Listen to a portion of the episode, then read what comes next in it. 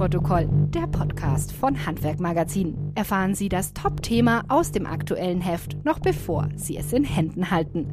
Monatlich beleuchtet unsere Redaktion einen neuen Trend, eine neue Herausforderung oder Chancen für das deutsche Handwerk. Mit Hintergrundinfos direkt aus der Redaktion. Hallo und herzlich willkommen zur März-Ausgabe 2022 von Abnahmeprotokoll, der Podcast von Handwerkmagazin. Mein Name ist Ramon Cadell. Ja, das waren aufregende Tage Anfang des Jahres, als der neue Bundeswirtschaftsminister Robert Habeck Ende Januar mal kurzerhand einen abrupten Förderstopp für Zehntausende klimafreundlicher Bauvorhaben verkündet hat. Und auch wenn die Folgen jetzt zumindest für einige Bauherren durch Ausnahmen abgemildert wurden, bleibt ja doch die Frage, wie reagiert das Handwerk auf die veränderten politischen Bedingungen in Berlin? Wie sorgt das Bauhandwerk für energieeffiziente Häuser und Wohnungen? Und mal unter uns, energieeffiziente Gebäudehüllen solide Fenster und energieintelligente Anlagen sind ja nicht nur aufgrund der Klimaziele wichtig, Bauunternehmer stehen ja auch unter Druck. Der Materialmangel und die Rohstoffknappheit sind ja nach wie vor da und unter diesem Aspekt ist energieeffizientes und ressourcenschonendes Bauen wichtiger denn je.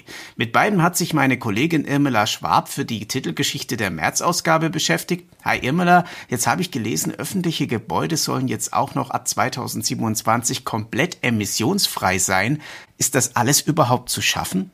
Ja, hallo Ramon. Ja, das ist natürlich alles ziemlich ambitioniert, aber nicht unmöglich. Das Bauhandwerk konnte in den vergangenen Jahren ja ziemlich viel Nachwuchskräfte gewinnen, äh, mehr als jede andere Branche oder als viele andere Branchen und sogar Fachkräfte aus Branchen, denen es aktuell nicht so gut geht, zu sich holen. Aber es reicht eben lange nicht aus, denn es treten ja auch gleichzeitig viele ältere Handwerker in ihren Ruhestand jetzt in den kommenden Jahren. Wichtig ist es fürs Handwerk daher auch, sich mit der Digitalisierung auseinanderzusetzen. Wenn man digitale Prozesse verankert hat, kann man sich locker mal die ein oder andere Arbeit und natürlich auch Arbeitskraft ersparen. Gerade wenn sie sowieso nicht äh, existiert, dann äh, muss man sie erst gar nicht suchen und kann eben stattdessen auf maschinelle, automatisierte Fertigung setzen. Also ich höre daraus, du bist äh, durchaus noch optimistisch. Für mich gibt es ja gleich zwei große Baustellen. Einerseits der Neubau, auf der anderen Seite natürlich auch Bestandsimmobilien und damit das Sanieren und Renovieren. Fangen wir vielleicht damit an. Wie ist es denn derzeit überhaupt um den Effizienzstand von beispielsweise Gewerbegebäuden und Hallen bestellt? Viel Potenzial für das Handwerk, oder?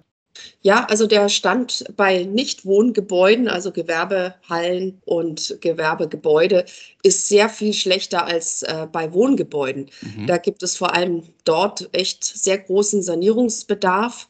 Das sind ungefähr 3,5 Millionen Gebäude, äh, die eben thermisch relevant sind und bei denen haben nur 40 Prozent eine Wärmedämmschicht wenn man sich dann noch die Außenwände ansieht, liegt die Modernisierungsrate bei jährlich noch nicht mal einem Prozent. Also das ist super wenig. Und wenn es so weitergeht, bräuchten wir circa 200 Jahre, damit alles den energetischen Standards entspricht.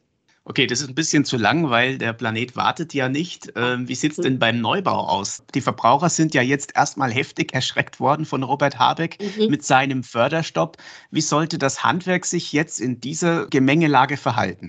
Also das ging jetzt natürlich dauernd hin und her und ist jetzt doch wieder alles sehr in der Schwebe, wann wie was kommt und äh, bis es soweit ist, also dass wirklich klar ist, welche Förderungen es äh, gibt, warten viele Bau- und Sanierungswillige natürlich jetzt erstmal ab. Äh, die Rahmenbedingungen fürs Bauen und Sanieren sind natürlich super notwendig, damit Bauunternehmen überhaupt äh, da ein Projekt starten und äh, auch absehen können, was mittelfristig an Aufträgen auf sie zukommt. So können sie sich halt dann auch besser darauf einstellen. Also kurz gesagt, jetzt erstmal tatsächlich weniger Aufträge von privaten Häuslebauern durch diese Maßnahmen der Politik? Ja, also die Baukonjunktur brummt schon in diesem Sektor nach wie vor, also trotz äh, Materialien, die knapp sind etc. Ne? Es muss ja gebaut mhm. werden und jetzt kommt auch noch hinzu diese Wohnungsbauoffensive von äh, jährlich 400.000 neuen Wohnungen, mhm. damit äh, natürlich auch jeder sein, seine Behausung bekommt. Das ist ja auch dringend notwendig. Doch auch dazu äh, benötigt es die verbindlichen Zusagen der Politik. Äh, ganz nach dem Motto, was gefordert wird, muss auch gefördert werden. schauen wir, wie es kommt. Und egal wie es kommt, ich habe es vorhin schon angedeutet, das Problem des Materialmangels und der Ressourcenknappheit bleibt natürlich auch weiterhin bestehen und mhm. setzt die Unternehmer unter Druck. Wenn wir mal von dieser Seite aus denken, was kann man denn gegen knappes Bauholz und Co. tun? Ja, da haben wir jetzt in der März-Ausgabe gleich nach der Titelstory dazu passend ähm, eine Geschichte, die sich eben um diesen Rohstoffmangel dreht. Das mhm. ist ein Netzwerk in Nordrhein-Westfalen, das heißt Bio Innovation Park. Und äh, dort haben sich mehrere Unternehmen und eben auch Forscher zusammengeschlossen und äh, sondieren den Markt nach neuen Möglichkeiten oder auch die, äh, den, den, den Rohstoffmarkt eben auch, was die Natur so bereithält. Also da kann man beispielsweise auf schnell wachsende und sehr, sehr pflegeleichte Paulonia-Bäume setzen, die aus Asien stammen und bei uns eben auch prächtig gedeihen und Fichte und Tanne beispielsweise ersetzen. Man kann auch mit Miscanthus äh, dämmen, hat wahrscheinlich noch kaum jemand gehört. Also mir war nee. das ganz neu. Das ist ein schnell wachsendes Schilfgras. Und äh, daneben gibt es auch noch etliche Möglichkeiten. Also ich bin ganz begeistert, was es da auch gibt. Auch für Bäcker gibt es Möglichkeiten, neue Dinge zu produzieren, zu backen. Also die Geschichte gibt da ganz, ganz tolle Ansätze, was man alles tun kann, alles finden kann, wenn man sich eben eingehend mit diesem Rohstoffmangel äh, beschäftigt. Denn aus jeder Not entsteht natürlich dann auch wieder ein neuer Lösungsansatz. Ja, wow. Also diese, ich sag mal, Speedbäume gefallen mir schon mal sehr gut.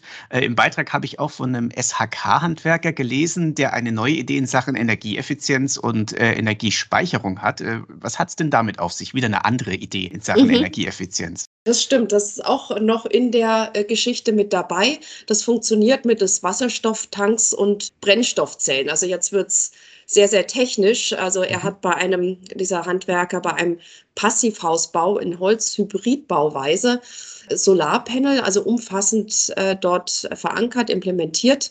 Und darüber kann in den wärmeren Monaten überschüssige Energie äh, gewonnen werden und die wird in großen Wasserstofftanks zwischengelagert. Im Winter wird dann der Wasserstoff über eine Brennstoffzelle per Elektrolyse in Strom und Wärme umgewandelt vereinfacht beschrieben.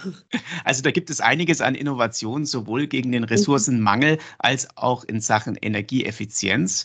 Und ich bin wirklich gespannt, wie es da weitergeht. Für dich geht es jetzt jedenfalls weiter mit meiner Standardfrage. Du kennst sie schon in zwei mhm. Sätzen. Warum sollte man diesen Beitrag oder sollte ich dieses Mal äh, sagen, Beiträge unbedingt lesen? Ja, also die sind äh, schön. Das ist eine Lesestrecke von zehn Seiten äh, ungefähr. Und ja, die sollte man äh, lesen. Einmal die Titelstory eben zu unserem effizienten Bauen und dann eben noch den Beitrag zur Ressourcenknappheit. Weil zum einen die Notwendigkeit eben, aber auch die Pflicht zum energieeffizienten Bauen thematisiert wird und zum anderen, weil dann anschließend besprochen wird, mit welcher neuen Vielfalt an Baustoffen das auch gelingen kann. Ja, Irmela, vielen lieben Dank dir. Das ist ja sowohl ein politisches als auch ein praktisches Thema und ich hoffe wirklich, dass der Podcast oder zumindest die beiden Beiträge ein bisschen Aufklärungsarbeit leisten können. Herzlichen Dank auch an Sie, liebe Zuhörer, fürs Zuhören. Die nächste Folge dieses Podcasts hören Sie dann wie immer wieder in etwa vier Wochen. Bis dahin alles Gute, bleiben Sie gesund und lassen Sie sich von Knappheit, Mangel und politischen Entscheidungen nicht unterkriegen. Das war Abnahmeprotokoll, der Podcast von Handwerkmagazin.